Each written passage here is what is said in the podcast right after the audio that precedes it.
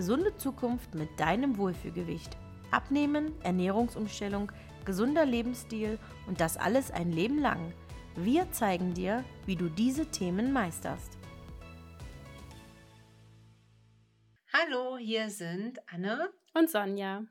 Wir freuen uns, dass du wieder eingeschaltet hast. In der heutigen Folge besprechen wir einige gängige Mythen rund um das Thema Abnehmen und Ernährung. Genau genommen picken wir uns zwei raus, denn die Zeit einer Podcast-Folge ist begrenzt und es gibt so viele Mythen zu diesem Thema, dass äh, wir, glaube ich, tagelang davon sprechen könnten.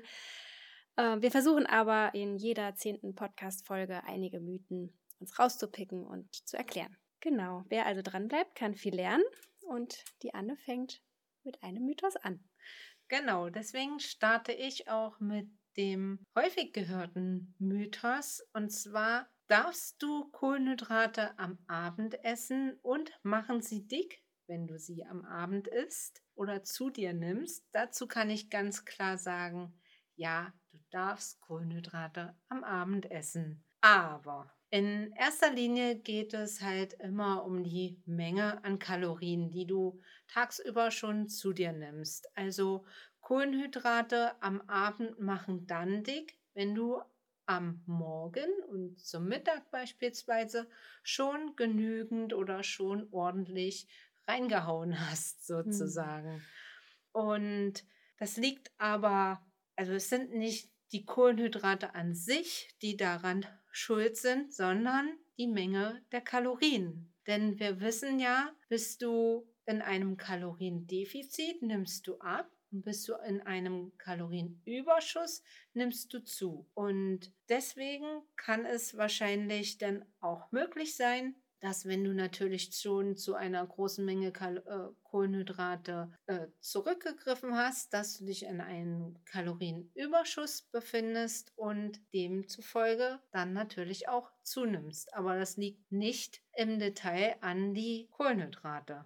Und Kohlenhydrate sind für unseren Körper auf jeden Fall genauso wichtig wie auch Eiweiße und Fette, denn sie geben uns natürlich Energie und die brauchen wir natürlich über den Tag verteilt. Trotzdem kann es nicht falsch sein, wenn du dir einfach mal Gedanken über die Lebensmittel machst, die du abends verspeist. So kann es beispielsweise sein, wenn du schon eine Kombination aus einfachen Kohlenhydraten, gesättigten Fetten, die oftmals als schlechte Fette bezeichnet werden, wenn du diese in Kombination zu dir isst, dass dies deinen Schlaf beeinflusst. Und du dadurch halt ja nicht gut schlafen kannst und dich am Morgen auch nicht mehr so fit fühlst. So kann eine fettige Salami-Pizza beispielsweise auch schon schwer im Magen liegen und natürlich auch längere Zeit brauchen, um verdaut zu werden. Und das macht sich natürlich wiederum negativ bemerkbar auf deinen Schlaf. So ist eine Gemüsepfanne beispielsweise mit einem leckeren Humusdip beispielsweise leichter verdaulicher und fördert auch deinen, deine Schlafqualität. Denn für eine Gewichtsabnahme ist natürlich auch ausreichend Schlaf wichtig und eine gute Schlafqualität wichtig. Deswegen kann es da halt auch sinnvoll sein, dass du zwei Stunden bevor du ins Bett gehst, auf Essen oder, oder deine letzte Mahlzeit dort zu dir nimmst, um halt einfach im Hinterkopf zu haben, dass du einen besseren Schlaf hast. Und denn unser, unser Körper, der ja, der übernimmt oder der durchläuft in der Nacht viele Prozesse. So werden beispielsweise Hormone produziert und Erlebtes wird zugeordnet oder dein Immunsystem wird auf Vordermann gebracht. Und genau das ist natürlich auch gesundheitsfördernd für unseren Körper. Und das Weglassen von Kohlenhydraten ist meiner Meinung nach nicht nötig. Man sollte halt nur darauf achten, was man halt für Kohlenhydrate zu sich nimmt. Also eher auf komplexe Kohlenhydrate äh, zurückgreifen und man muss keine Nährstoffgruppe auslassen, meiner Meinung nach. Ja. Ich genau. wollte dich jetzt nicht unterbrechen. Alles gut. ich wollte darauf noch eingehen, woher dieser Mythos überhaupt kommt, so ja. keine Kohlenhydrate am Abend zu essen. Wie, wer, wer hat sich das ausgedacht und warum spricht man davon? Es ist so, dass der Kohlenhydratstoffwechsel ein sehr direkter ist. Das heißt, der Körper kann die Energie aus Kohlenhydraten sehr gut verwerten und sehr gut umsetzen. Und einige denken, dass diese leicht verfügbare Energie am Abend ähm, schlecht ist, da der Körper sie direkt einlagert. Und es ist durchaus so, dass er sie als Reserve, als ähm, Glykogen in den Muskeln und in der Leber einlagert, ähm, da er sie ja erstmal nicht braucht. In der Nacht bewegt man sich ja nicht viel. Klar hat man einen gewissen Grundbedarf, aber wenn man gut isst, abends wird das natürlich erstmal zur Seite gelegt. Ähm, und nach Meinung einiger macht das dann dick. Es ist aber so, dass der Körper ganz gut die Reserve auch braucht am nächsten Morgen, wenn man aufsteht. Es ist ja nicht so, dass man gleich das Frühstück ans Bett bekommt und essen kann, bevor man aufsteht. Es ist ja oft so, dass wir erstmal aufstehen und gewisse Dinge erledigen wie den Badgang oder an manche frühstücken noch nicht mal richtig, sondern ähm, gehen gleich zur Arbeit und frühstücken später. Und für diese Phase braucht der Körper ja auch erstmal Energie, um wach zu werden und ja, aktiv zu sein. Und die kann er dafür gut nutzen. Und wie Anne schon gesagt hat, ist es ist, ist die Menge, die dick macht. Also wie viel man tagsüber generell gegessen hat, ähm, die dann dick macht. Also wenn es insgesamt einfach zu viel ist, auch Fette können dick machen, nicht nur Kohlenhydrate. Ja. Und wenn man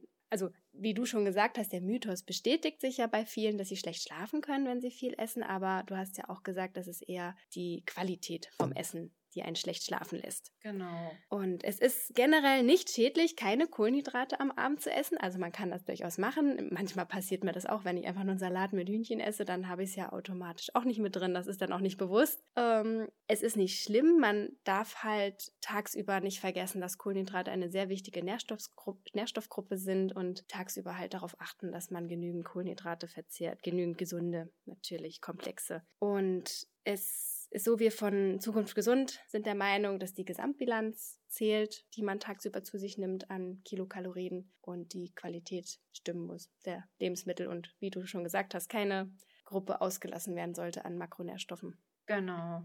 Danke, liebe Sonja, dass du das nochmal so super zusammengefasst hast. Und ich denke, wir können halt damit auch den Mythos widerlegen. Und ja, wollen wir dann gleich zum nächsten. Mythos übergehen? Das können wir machen. Und zwar ist das der Mythos, kann man mit Lebensmittel XY abnehmen? Ja, doch wo kommt dieser Mythos denn eigentlich her? Letztendlich ist dieser Mythos oder hat dieser Mythos seinen Ursprung aus der Industrie. In der Lebensmittelindustrie gibt es eine Vielfalt von Angeboten, die erschlägt und natürlich möchte jeder Hersteller, dass sein Produkt gekauft wird. Und deswegen machen viele Anbieter das so, dass sie gewisse Nährstoffe zusetzen, die beispielsweise gesundheitsfördernd sein können und dass damit halt der Kunde dieses Lebensmittel kauft. Und da habe ich zum Beispiel ein, da habe ich zum Beispiel ein Beispiel. ich denke, das kennst du sicherlich aus der Werbung. Das ist Activia.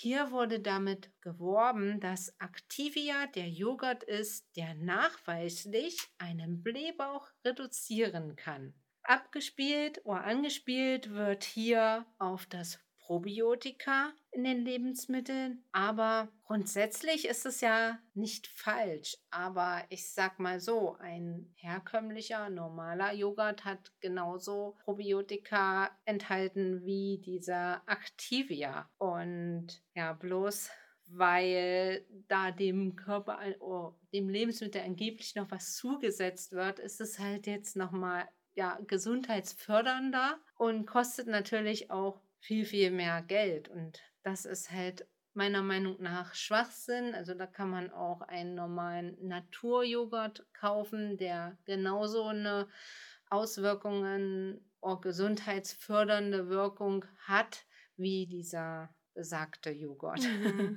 Und äh, genauso ist es beispielsweise auch, wird ja auch geworben damit, dass Papaya bei der Fettverbrennung hilft.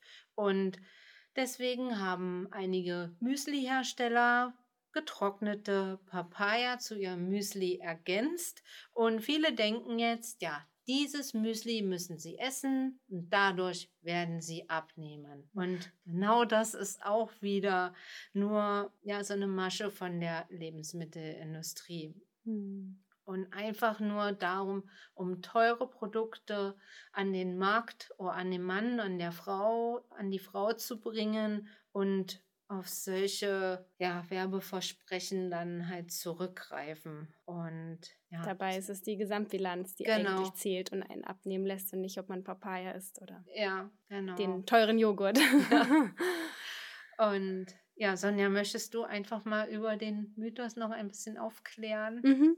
Gerne. Wie du ja schon angesprochen hast mit dem Joghurt, es gibt natürlich Lebensmittel, die einen sehr positiven Einfluss auf unseren Organismus haben oder die einzelnen Funktionen, beispielsweise der Joghurt, hilft den Darmbakterien, sich zu vermehren. Und ähm, ein, ein, gesundes Darmmilieu führt dazu, dass man ähm, gut die Nahrung aufnehmen kann und, und gesund ist. Also das führt auch dazu, dass das Immunsystem gestärkt wird. Und fermentierte Produkte wie äh, unter anderem der Joghurt oder Sauerkraut oder Apfelessig, die sind immer gut für den Darm und helfen der Darmflora positiv. Ähm, Antioxidantien in Obst und Gemüse können natürlich ähm, davor schützen, dass sich Krebszellen bilden oder das Immunsystem auch stärken.